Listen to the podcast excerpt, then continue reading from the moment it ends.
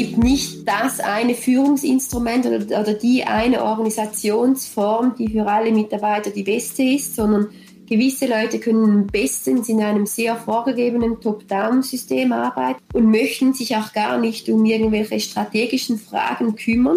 Und das ist absolut okay. Und es gibt die Mitarbeiter, die lieber in einem losen Netzwerk ohne Führungsperson arbeiten und selbst die Verantwortung übernehmen und sich so verwirklichen können. Moin Leute, es ist Bergfest und das feiern Lisa und ich heute mit einem Podcast aus der Schweiz. Verena Köppel von Haufe Umantis. Eine Frage können wir vorweg beantworten. Der Markenname setzt sich zusammen aus Human für Mensch und Tis für Technik. Und um die erste Hälfte des Wortes dreht sich natürlich die heutige New Work Stories Folge. Hallo Verena, schön, dass du dabei bist. Hallo zusammen, vielen Dank für die Einladung. Liebe Verena, du hast eine besondere Aufgabe im Unternehmen und zwar sollst du möglichst viele New Work-Themen ausprobieren. Und ein Experiment zum Beispiel, da möchte ich direkt reingehen, ist, definiere deinen eigenen Job. Hast du deinen eigenen Job definiert als, wie nennst du dich? People Experience Coach? Genau. So meine Aufgabe ist eigentlich nicht, ähm, dass ich möglichst viele New Work-Themen ausprobiere, sondern dass die, die People Experience oder die People-Erfahrung bei Haufomantis so gut wie möglich ist für, für alle Mitarbeiter. Heißt, wir ähm, gehen davon aus, oder unsere Einstellung ist, wenn sich die Menschen wohlfühlen und das tun, was sie richtig gut können, dass sie dann auch am meisten Spaß haben und wir natürlich dann auch als Unternehmen am meisten davon profitieren, weil die Performance dann am besten ist. Und ja, als ich aus meinem Mutterschutz zurückgekommen bin, ähm, haben wir eine People COP gegründet, weil mhm. ähm, unser HR neu organisiert wurde. Und ein Kollege und ich haben uns dann überlegt, was unsere Aufgabe am besten ähm, beschreibt oder was wir eigentlich gerne erreichen möchten.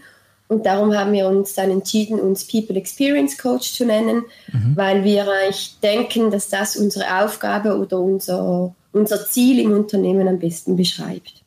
Okay, euer Unternehmen ist ja durchaus bekannt dafür, dass ihr experimentell seid und viele Dinge ausprobiert und die Mitarbeiterinnen befähigen wollt eigentlich. Und wenn man von euch gehört hat, dann sicherlich schon seit, ich würde sagen 2013, 2014, da wurdet ihr nämlich bekannt durch die Demokratisierung eures Unternehmens, also im Prinzip, dass die Chefs gewählt werden. Und wenn man sich jetzt da einliest und denkt, was ist eigentlich, wie funktioniert das, da merkt man, das macht, macht ihr ja gar nicht mehr so, richtig?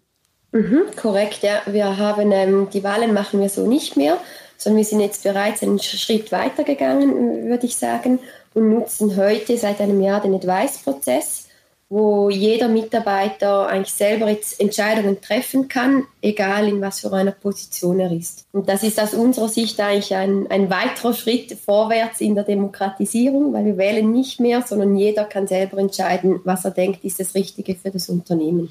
Mit gewissen Voraussetzungen natürlich. Aber da fragt man sich natürlich, warum hat es nicht funktioniert? War das wie in jeder weltlichen politischen Demokratie eines Landes, dass dann irgendwie am Ende Politiker nur noch das gesagt haben, damit sie gewählt werden? Oder warum ist es bei euch sozusagen gescheitert oder musste weiterentwickelt werden? Genau, ich würde, ja ich würde auch eher sagen, es wurde weiterentwickelt und nicht, dass wir gescheitert sind. Wir haben sicher hat ein demokratisches System oder ein Wahlsystem seine Vor- und seine Nachteile. Das haben wir definitiv ähm, gemerkt, als wir das gelebt haben. Aber es ist nicht so, dass, so ich würde es nicht als gescheitert ähm, bezeichnen, sondern effektiv, dass wir gesagt haben, wir möchten einen Schritt weitergehen und mhm. ähm, das System in, an die Zukunft oder in das 21. Jahrhundert bringen und das System an die Bedürfnisse der heutigen ähm, Wirtschaft oder des heutigen Umfeldes anpassen.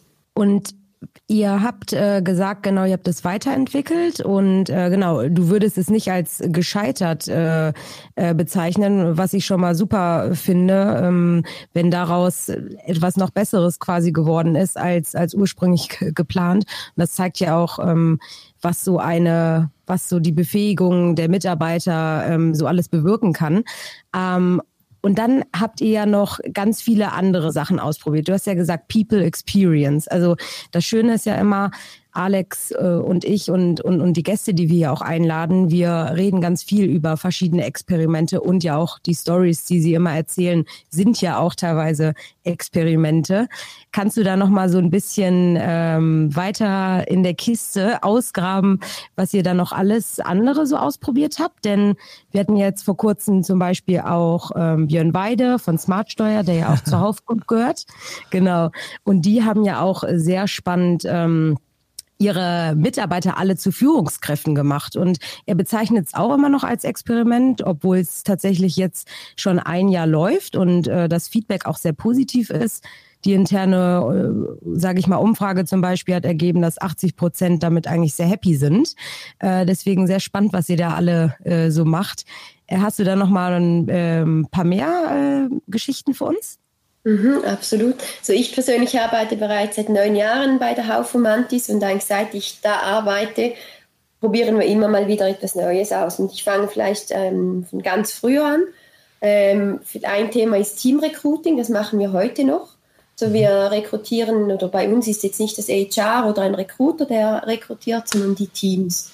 Das heißt, die Teams organisieren auch den ganzen Interviewprozess ähm, und entscheiden dann auch mit der Führungskraft zusammen, wer das sie gerne ins Team reinholen oder wer eben nicht.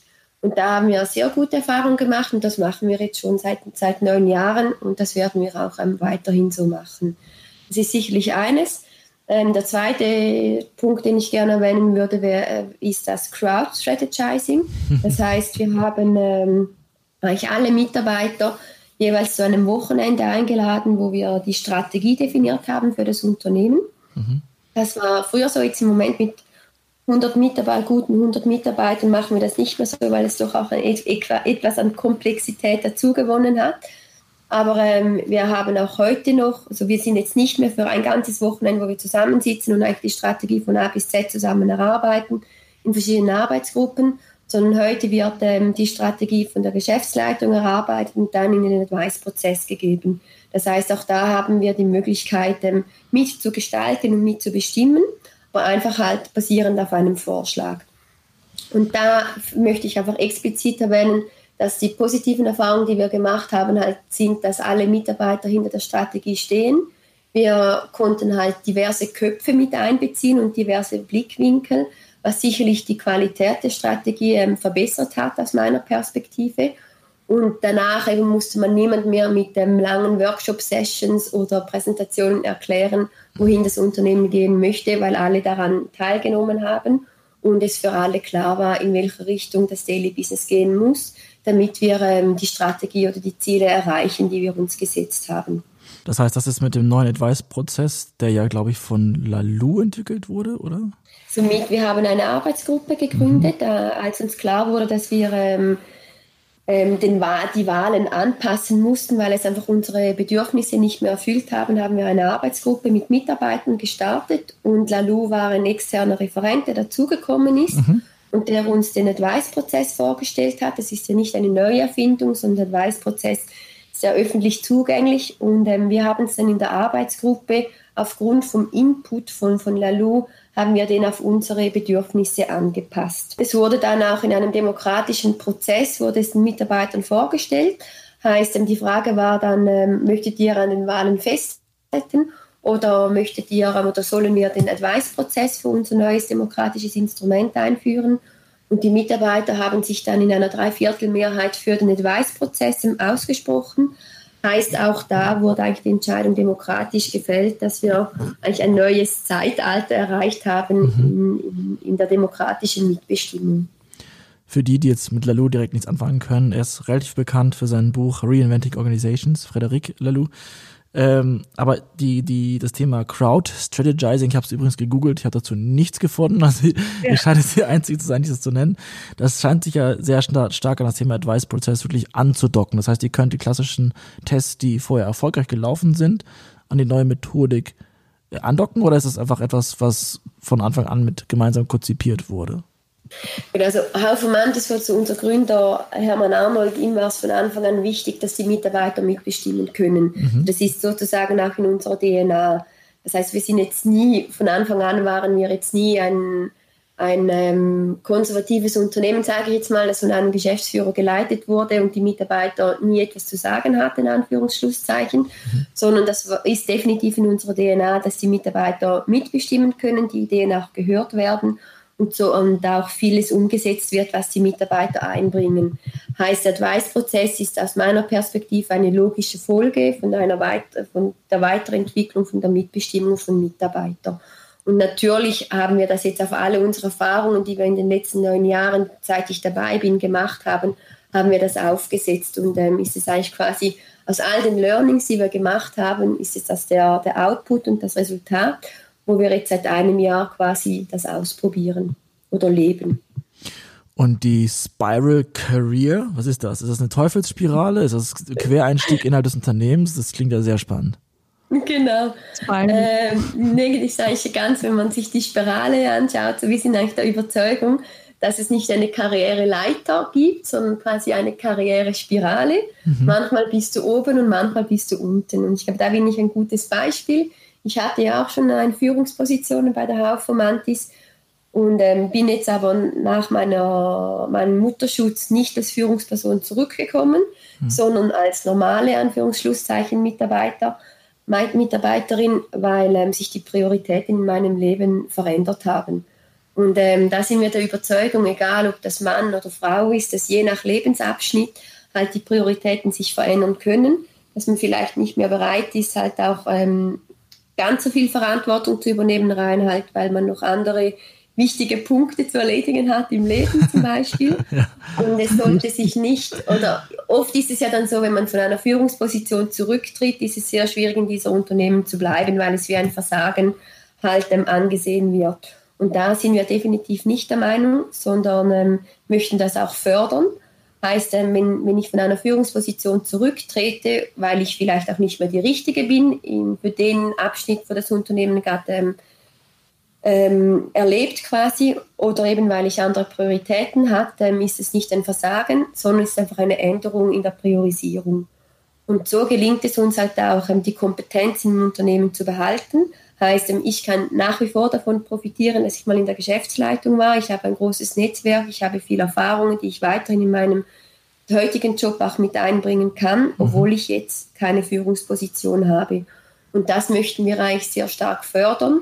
Und ähm, wir versuchen da effektiv gegen das weit verbreitete ähm, Image anzukämpfen, dass eben, wenn man eine Führungsposition verlässt, dass man ähm, quasi einen Rückschritt macht, sondern je nachdem halt wie eine Spirale, man ist man unten, mal oben und das ist der normale Lauf des Lebens. Finde ich super. Also auch wie du das erzählst, äh, das sollte man viel öfter hören und, und so eine Einstellung ist echt, finde ich klasse hat halt auch viel mit dem Ego zu tun. Ja. Ich glaube, das ist ja, wenn man, ähm, das haben wir auch gelernt, wenn man eine gute Führungsperson oder ich verstehe unter gutem Leadership, dass man das Ego an der Tür lässt, weil es ja nicht um einen selber geht, sondern um das Unternehmen und um, um die Mitarbeiter. Und ja, das, ähm, das versuchen wir definitiv zu praktizieren. Eine klasse Einstellung, also. ja. Das ist sicherlich auch ein Grund, warum du schon neun Jahre dabei bist. Ich würde gerne auf den FAZ-Artikel eingehen, der vor ein paar mhm. Wochen erschienen ist. Und da gibt es einen Benedikt, Benedikt Hackel, der zitiert wurde. Der hat einen ganz fancy Titel. Der ist Professor am Institut für Führung, Agilität und Digitalisierung des Steinbeis Forschungszentrums für Management Analytics. also wirklich, der scheint einiges zu wissen. Aber er hat ein sehr relativ simples Zitat in, in dem Artikel. Und der, das lautet, in der Krise werden wir wieder hierarchischer und undemokratischer. Ist das bei euch auch so? Ist das der Grund, warum ihr von dieser Demokratie weggegangen seid? Oder wurde es vielleicht sogar durch, durch die Krise, die wir gerade haben, multipliziert? Genau, also es ist nicht, ähm, definitiv nicht der Grund, warum wir die Demokratie weiterentwickelt haben, weil mhm. wir haben das das letzte, letzte Jahr im Sommer schon gemacht. Ja. Und ich glaube, wir haben definitiv ähm, das Gegenteil bewiesen, weil äh, wir waren in der Krise durch den Advice-Prozess ähm, definitiv schneller als andere Unternehmen, weil wir ähm, halt die Möglichkeit geschaffen haben durch den Advice-Prozess, dass sich Mitarbeiter, die durch ihr privates Umfeld oder durch ähm, andere ähm, Kanäle halt ihr, ihr Wissen in das Unternehmen tragen können, egal in was für einer Position sie sind. Mhm. Und da bin ich, glaube ich, auch nochmals ein sehr gutes Beispiel, weil ich wurde ja durch mein privates Umfeld auf das ganze so Corona aufmerksam jetzt nicht, aber dass Corona in der Schweiz angekommen ist, halt früher als andere Unternehmen. Mhm. Und ich glaube, wenn wir in einer ähm, konservativen Organisation gewesen wären, hätte ich gar nicht die Möglichkeit gehabt, eigentlich Schritte in die Wege zu leiten, weil es nicht meine Aufgabe gewesen ist. Und durch unseren Advice-Prozess und auch unsere Einstellung, dass Leute ähm, Task oder Aufgabe übernehmen können, auch wenn sie nicht primär mit ihrem Jobtitel in Zusammenhang ähm, stehen, ähm, ist es uns gelungen, eigentlich relativ schnell zu reagieren, bevor die Schweizer Regierung etwas ähm, empfohlen oder ähm, vorausgesetzt hat. Und ähm, wir konnten so viel schneller reagieren als andere Unternehmen, was, glaube ich, halt für die Mitarbeiter definitiv auch jetzt ein Benefit war in der Krise. Absolut. Und wie du schon meintest, äh, wenn man da schon ein bisschen ähm, vorgearbeitet hat, wenn man das so äh, nennen darf, äh, geht das natürlich alles viel schneller. Also ich bin mir sicher, äh, da kann man ja auch sehr viel abgucken. Und apropos abschauen, ähm, Ihr genau, ihr seid ja äh, innerhalb der der Haufe Group. Nun seid ihr als Haufe Romantis ja, wie Alex auch schon gesagt hat, äh, sehr experimentell unterwegs und probiert viele neue Arbeitsmodelle, Prozesse etc. aus. Ähm, teilt ihr die auch innerhalb der Gruppe? Also ähm, schauen die sich da ein bisschen was bei euch ab oder ihr gebt äh, besonders ähm, die Sachen weiter, die gut funktionieren etc., sodass ihr da ein bisschen Ping-Pong spielt quasi? Ja, genau, wir, wir teilen sicherlich unsere Erfahrungen. Und äh, bei gewissen Punkten, äh, glaube ich, äh, muss äh, die Haufe Group manchmal auch etwas über unsere Erfahrungen schmunzeln, weil es ja auch, ja, funktioniert jetzt auch nicht gerade immer alles, was wir ausprobieren. Aber die, die guten Sachen oder dort, wo wir gute Erfahrungen machen, das übernehmen sie zum Teil definitiv. Und wir haben jetzt zum Beispiel auch, es gibt ja auch innerhalb der Haufe Group ähm, schon sehr agile Teams, die da auch sehr ähm, professionell unterwegs sind im, im agilen Bereich. Und da haben wir auch regelmäßige Austausche und es ist nicht nur so, dass nur sie von uns profitieren, sondern wir definitiv auch von der Gruppe. Und da schauen wir schon, dass wir halt die positiven Aspekte von beiden Teilen, sage ich jetzt mal, ähm, herauspicken können, um, ähm, um auf beiden Seiten die Learnings halt oder die, die positiven Aspekte ähm, umzusetzen. Und ähm, ich glaube, wie es halt in einer, einer Gruppe so ist, ähm, ich glaube, der Austausch ist, ist extrem wichtig. Und ähm, könnte immer noch mehr sein, aber ich glaube, da sind wir schon auf einem sehr guten Weg, dass wir sehr stark voneinander profitieren können. Ich würde gerne auf Lisas Frage eingehen, noch einen Schritt weitergehen. Meinst du denn, wir als, als Nation oder Staaten können denn von euren Learnings auch was, was, was abgucken? Also wenn wir jetzt sagen, okay, die Weiterentwicklung der Demokratisierung, so ein Advice-Prozess, wo jeder Mitarbeiter oder jeder Bürger, jede Bürgerin was vorschlagen kann, das ist etwas, was auch auf anderer Ebene funktionieren kann? Boah. Ähm, da, genau, eine sehr gute Frage. ähm, ah, genau. Ähm, ich, glaube, also ich glaube definitiv, dass die Politik auch etwas davon lernen kann. Jetzt, ähm, ich, genau, die Schweiz hat ja eher ein, ein bisschen ein anderes politisches äh, System als jetzt Deutschland. Ja. Aber ich persönlich, und das ist jetzt meine rein persönliche Meinung, denke schon auch, dass ähm, unser politisches System überarbeitet werden muss, glaube ich. Es ist nicht mehr State of the Art. Und ähm, wie wir jetzt auch auf der Welt ja beobachten können, glaube ich auch nicht mehr daran, dass jetzt wie zum Beispiel in Amerika die Systeme noch, noch richtig sind von, ähm, von der Demokratie. Ich sage jetzt nicht, Demokratie ist per se schlecht, aber ich glaube, wir müssen unser demokratisches System definitiv auf die heutigen Needs anpassen. Wie das gemacht wird, ist definitiv eine andere Frage, ist sicherlich sehr komplex, aber ja, ich bin der Meinung, dass die Learnings aus der Wirtschaft oder jetzt auch die Learnings, die wir jetzt auch gemacht haben, dass da definitiv ähm, ein paar Punkte in der Wirtschaft helfen könnten, um die Systeme effektiver zu machen halt hm. und halt auch nicht mehr so langatmig. Und ich glaube, in der Politik ist ja ein Punkt, Wahlkampf ist ja extrem ressourcenfressend, sage ich jetzt mal. Ja und es werden viele Sachen versprochen, die danach nicht eingehalten werden. Heißt, da wäre es definitiv gut, wenn es irgendwie ein Instrument geben würde, wo man angreif, also eingreifen könnte oder auch mitarbeiten könnte, um wichtige Punkte schneller zum Ziel zu bringen. Hm. Also ich finde, das ist auf jeden Fall motivierend, darüber zu sprechen. Ich lese gerade das Buch oder ich höre es gerade im Grunde gut. Vielleicht kennt ihr das auch. Ist momentan wirklich sehr gehypt. Äh, an vielen Stellen ja. hört man darüber. Äh, und da gibt es auch wirklich ein Kapitel, wo es, wo es um um Länder gehen, äh, geht oder, oder Kommunen und Städte, die sowas wirklich ausprobieren, die so wirklich in so einen Advice-Prozess gehen und sagen, die, die Bürgerinnen und Bürger dürfen mehr entscheiden, aktiv äh, wirklich Themen auch einbringen. sehr motivierend. Auf jeden Fall eine Hörbuchempfehlung für, für heute. Und Sehr gut. ein Zitat aus dem Artikel in der FAZ fand ich noch extrem toll. Ich weiß nicht, wer, wer ob das von euch kam, aus dem Unternehmen heraus oder wer anderes, dass die Demokratisierung bei euch so ein bisschen zu einer Popcorn-Kultur geführt hat. Also im Prinzip, dass man jetzt schaut, okay, wie macht sich der Leader, wie macht sich die Leaderin? Und wenn die Kacke ist oder wenn er Kacke ist, dann kann ich die im halben Jahr halt abwählen, so ungefähr. Muss jetzt mich nicht damit konfrontieren. Hast du das auch gespürt? Kannst du dazu was erzählen? Genau, also das Zitat kam von unserem Gründer Hermann Arnold, genau.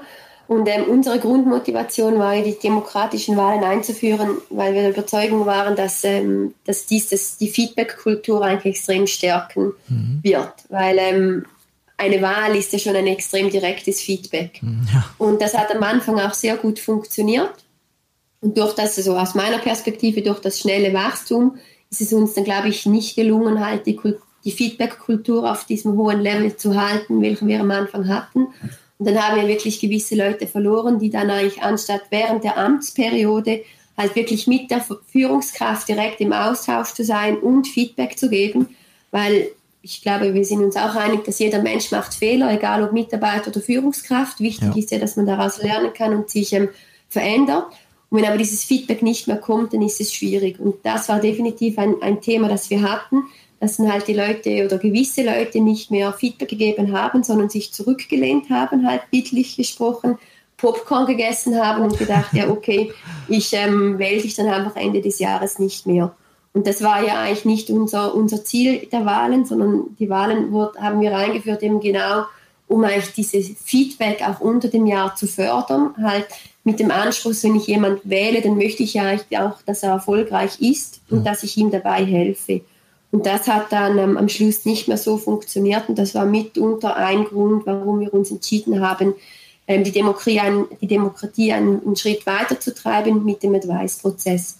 Und was ich da vielleicht noch sagen möchte zum Advice-Prozess, bei uns kann zwar jeder entscheiden, was er möchte, aber es gibt zwei wichtige ähm, Punkte, die da eingehalten werden müssen. Und ich glaube, das wäre auch ganz wichtig in der Politik. Das heißt, wenn ich etwas entscheide, dann muss ich ähm, wichtige so Experten dazu abholen und um Rat fragen. Darum Advice-Prozess. Ich muss den Advice einholen von Experten, die sich mit dem Thema auskennen. Plus muss ich ähm, stark betroffene Mitarbeiter oder Stakeholder auch dazu ähm, abholen und dort auch um Advice bieten. Das heißt, unser Ziel ist mit dem Advice-Prozess eben, dass eigentlich Entscheidungen am richtigen Ort getroffen werden, heißt von Experten, plus aber auch, dass ähm, durch Advice einholen auf verschiedenen Ebenen die Entscheidung qualitativ besser wird. Und ich glaube, diese zwei ähm, Grundvoraussetzungen sind ganz, ganz wichtig aus meiner Perspektive, dass so ein Advice-Prozess auch funktionieren kann. Weil ich kann jetzt zum Beispiel nicht einfach so entscheiden, okay, wir schließen den Standort St. Gallen und gehen nach Zürich, einfach nur, weil ich jetzt Zürich besser finde. So funktioniert es natürlich nicht. Ja. Naja, absolut. Ja. Ich, äh, du hast schon das Beispiel genannt, wo du durch den Advice-Prozess diese Corona-Taskforce ins Leben gerufen hast und entsprechend schnell reagieren konntest. Hast du vielleicht noch ein weiteres Beispiel, wo du einfach zeigen kannst, wie mächtig dieses Advice-Tool ist? Genau, wir haben zum Beispiel die, ähm, den, die Standortstrategie von unserem Standort in der Schweiz, haben wir auch über den Advice-Prozess gestartet. Und das wurde jetzt äh, von drei Mitarbeitern, ähm, wurde ein Vorschlag, ähm, also wurde der Advice-Prozess gestartet.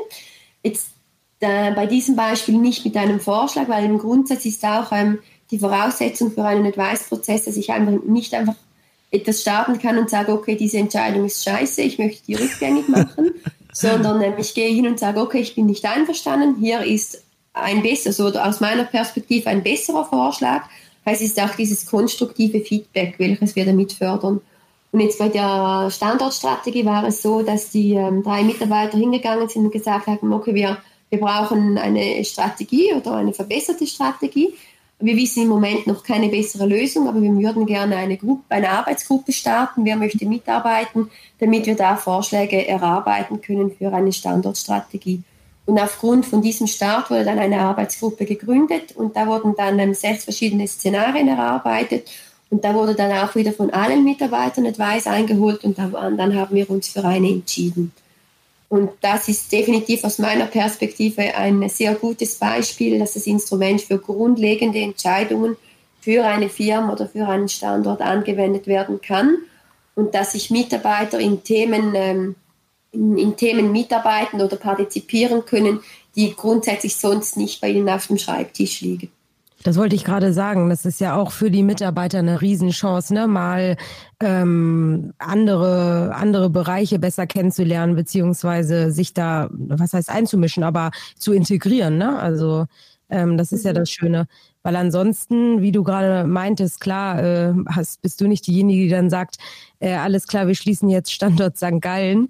Ähm, aber ähm, diese, diese, sage ich mal, Mitbestimmung von allen, äh, genau, zeigt ja auch eine Riesenchance auf, ne? Ja.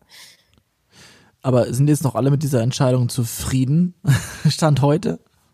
Das wollte ich auch gerade fragen. Ähm, genau, gute Frage. Also wir haben jetzt in letzter Zeit keine Umfrage gemacht bezüglich Advice-Prozess. Wir machen das ja jetzt seit einem Jahr. Ja. Und bis jetzt wurde also noch kein Advice-Prozess gestartet, um den Advice-Prozess abzuschaffen oder zu verändern.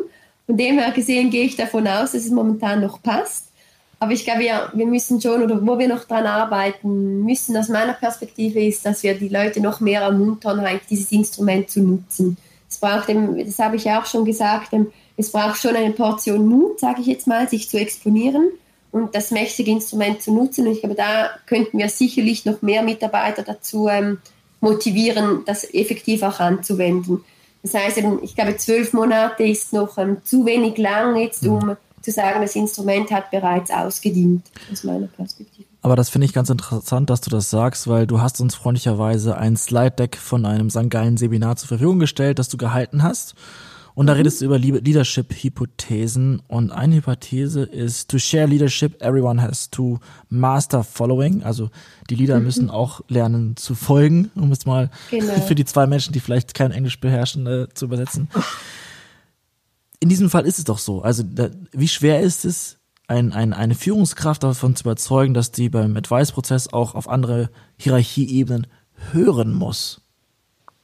Also im Grundsatz haben, konnten wir sie ja schon davon überzeugen, dass sie das machen ähm, beim Prozess, wo sie sich für den Advice-Prozess entschieden haben. Das heißt, wir ähm, alle Führungskräfte wissen, dass wir dieses Instrument haben und sind sich bewusst, dass durchaus auch etwas in ihrem Bereich quasi von einem Mitarbeiter in entschieden werden kann, auch wenn es primär quasi seine Verantwortung oder ihre Verantwortung wäre. Mhm. Ähm, heißt theoretisch ähm, haben Sie da bereits zugestimmt. Wie das dann natürlich in einem praktischen Fall aussieht, ist dann von Führungskraft zu Führungskraft ganz unterschiedlich. Ähm, wir hatten die Geschäftsleitung, ist jetzt gerade beim Corona-Beispiel, ähm, habe ich schon etwas Überzeugungskraft gebraucht bei, bei Einzelnen, ja. aber ähm, im Grundsatz hat, hat das sehr gut funktioniert. Aber das ist schon richtig so. Ich, ich glaube, es braucht wirklich Mut von beiden Seiten. Das heißt, Führungskräfte müssen auch den Mut haben, ihren Mitarbeitern zu vertrauen und halt auch eine gewisse Kontrolle, sage ich jetzt mal, abzugeben. Und ähm, Jens Bender hat es auch schön gesagt in einem Interview. Er hat gesagt, für ihn war es oder für die Geschäftsleitung, jetzt im Corona-Beispiel, war es eigentlich fast eine Entlastung, dass sie wussten, dass ein Mitarbeiter mhm. da jetzt das Ruder in, in die Hand nimmt. Und ich glaube, wenn man das so sehen kann, weil es läuft ja, es laufen so, laufen so viele Themen auf dem Schreibtisch der Geschäftsleitung, gerade in diesen herausfordernden Zeiten. Mhm. Glaube, wenn man es als Chance sehen kann, nicht alles ähm, selber zu machen oder auf diese wenigen Personen quasi aufgeteilt zu haben, dann ist es definitiv auch ein Vorteil für die Führungskraft. Aber auch da, es braucht halt ein, ein Umdenken, sage ich jetzt mal den Mut, auch Mitarbeiter zu vertrauen und eine gewisse Kontrolle oder eine gewisse Führung aus der Hand zu geben. Aber im Grundsatz möchten ja alle das, das Gleiche, ein erfolgreiches Unternehmen und ähm, Spaß bei der Arbeit. Heißt, ähm, die Grundvoraussetzungen sind für alle die gleichen. Und dann, ähm, wenn wir uns selbst die Freiheit lassen, das zu tun, was alle am besten können, dann sind das, glaube ich, aus meiner Perspektive die, ähm, die besten Voraussetzungen, um auch ein, ein gut gehendes Geschäft aufzubauen. Jetzt bist du ja schon seit äh, echt über neun Jahren da und hast mit Sicherheit auch äh, viel gesehen, ohne dass ich jetzt weiß, äh, wie hoch die Fluktuation oder wie bei euch ist. Aber gab es schon mal Fälle, ähm, in den vergangenen Jahren, äh, in denen ihr solche Sachen ausprobiert habt, ähm, wo vielleicht andere Mitarbeiter gesagt haben, hm, das ist mir hier alles irgendwie nicht so geheuer, ähm, damit komme ich irgendwie nicht klar? Oder äh, bist du, seid ihr bisher eher auf, ähm, sage ich mal, positives äh, Feedback ähm, gestoßen, was das angeht? Ja, es gibt definitiv beides. Sogar durch die Wahlen waren wir sehr, sehr stark in der Presse. Das ist ja sehr ähm, prominent vertreten worden. Ja. Ja. Und da hatten wir auch ganz viele Bewerber, die sich genau wegen dieser Demokratie eigentlich bei uns beworben haben oder hatten, weil sie das so cool fanden. Mhm. Und dann gab es aber schon auch dann ähm, Kandidaten, die eigentlich genau wegen diesem Grund zu uns gekommen sind, die aber nicht damit umgehen konnten dann effektiv, weil im Daily Business bei uns heißt es halt dann schon, wir haben nicht so viele Strukturen wie vielleicht in anderen Unternehmen. Für gewisse Mitarbeiter wirkt es dann eher chaotisch, sage ich jetzt mal, ähm, weil wir halt schon auch gewisse Freiheiten haben.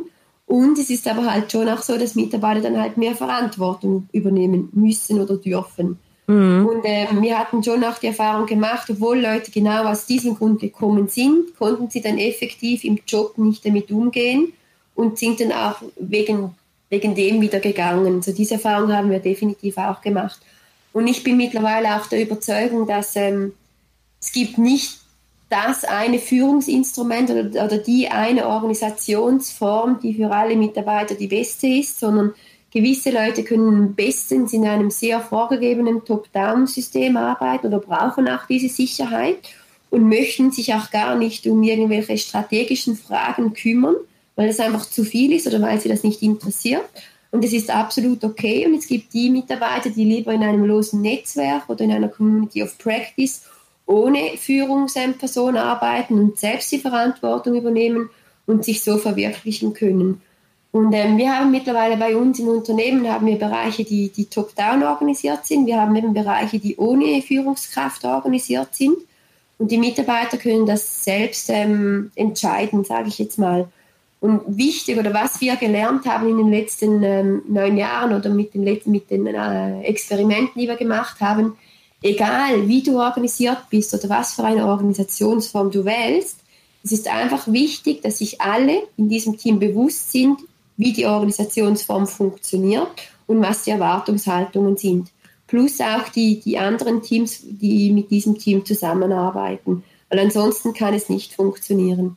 Wenn aber ähm, die Organisationsform geklärt ist und jeder weiß, wie, wie die Teams arbeiten und die unterschiedlichen Teams, dann ist es eigentlich egal, wie die unterschiedlichen Teams arbeiten und dann kann man auch die Form wählen, die für die entsprechenden Mitarbeiter, die einzelnen Mitarbeiter in Teams am besten passt und auch die beste Motivation entsprechend auslöst. People Experience, ne? Genau, genau. Ja. Und das möchten wir definitiv fördern mit, mit meinem Job, genau. Ich bin immer wieder begeistert, wie die Gäste es schaffen, zum Schluss ein wundervolles Schlusswort zu geben. Aber eine Frage muss ich noch stellen, weil sonst komme ich hier nicht glücklich raus. Und zwar gibt es ja noch eine zweite Leadership- Hypothese, die du kennst oder referiert hast. Und die mhm. lautet, Good Leadership clarifies constellation. Also gute Führung klärt die Konstellation. Was soll das heißen?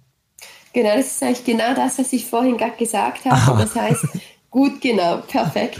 Gutes Leadership ähm, beginnt eigentlich damit, dass ich zuerst kläre, wie ich mein Führungsstil wahrnehme oder wie wir Führung verstehen heißt eben, sie, haben wir überhaupt eine Führung oder wechselt dieser Hut je nachdem? Oder sind wir in einer Hierarchie klar organisiert? Wichtig ist am Anfang eben das zu klären und dann ist es eigentlich dann von einer erfolgreichen Leadership Story. Und ähm, ich habe ja in meiner Präsentation ähm, das Beispiel von einer Band genommen und ich finde, es ist ähm, sehr einfach zu verstehen, weil wenn ich in einer Band spiele und das Gefühl so ohne, ohne, ohne Dirigent, sage ich jetzt mal, und immer darauf warte, bis mir jemand den Einsatz gibt, dann äh, kann es nicht funktionieren. Wenn ich aber in einem Orchester mitspiele und das Gefühl habe, ich kann da mein Solo reinbringen, wann immer ich das, das Gefühl gerade habe, kann es auch nicht funktionieren, obwohl ich ein fantastischer Musiker bin. Und genau das meinen wir mit diesem Satz. Und ich glaube, das ist wirklich eine Grundvoraussetzung für gutes Leadership. Egal was, es muss zuerst klar sein, wie ich führe oder was, was wir als Team für, Führung, für eine Führung brauchen und was wir darunter verstehen. Und dann ist es der Grundstein für eine erfolgreiche Geschichte. Hört, hört. Dann ist also ja alles auch klar. schon mal ein Grundstein für eine erfolgreiche Geschichte, nämlich äh, deine. Und äh, vielen, vielen Dank dafür, Verena. Ähm, das hat richtig Spaß gemacht. Ich weiß Danke nicht, euch. glücklich, Alex? Oder? Ich bin glücklich, alle Fragen beantwortet. Ganz herzlichen Dank. Vielen, vielen Dank und äh, Grüße nach St. Gallen. Ciao. Vielen Dank und euch einen schönen Nachmittag. Tschüss zusammen. Stopp, stopp, stopp, stopp, stopp, stopp, stopp. Die nächste Story gibt's wieder am Mittwoch auf Spotify, iTunes, Soundcloud und so.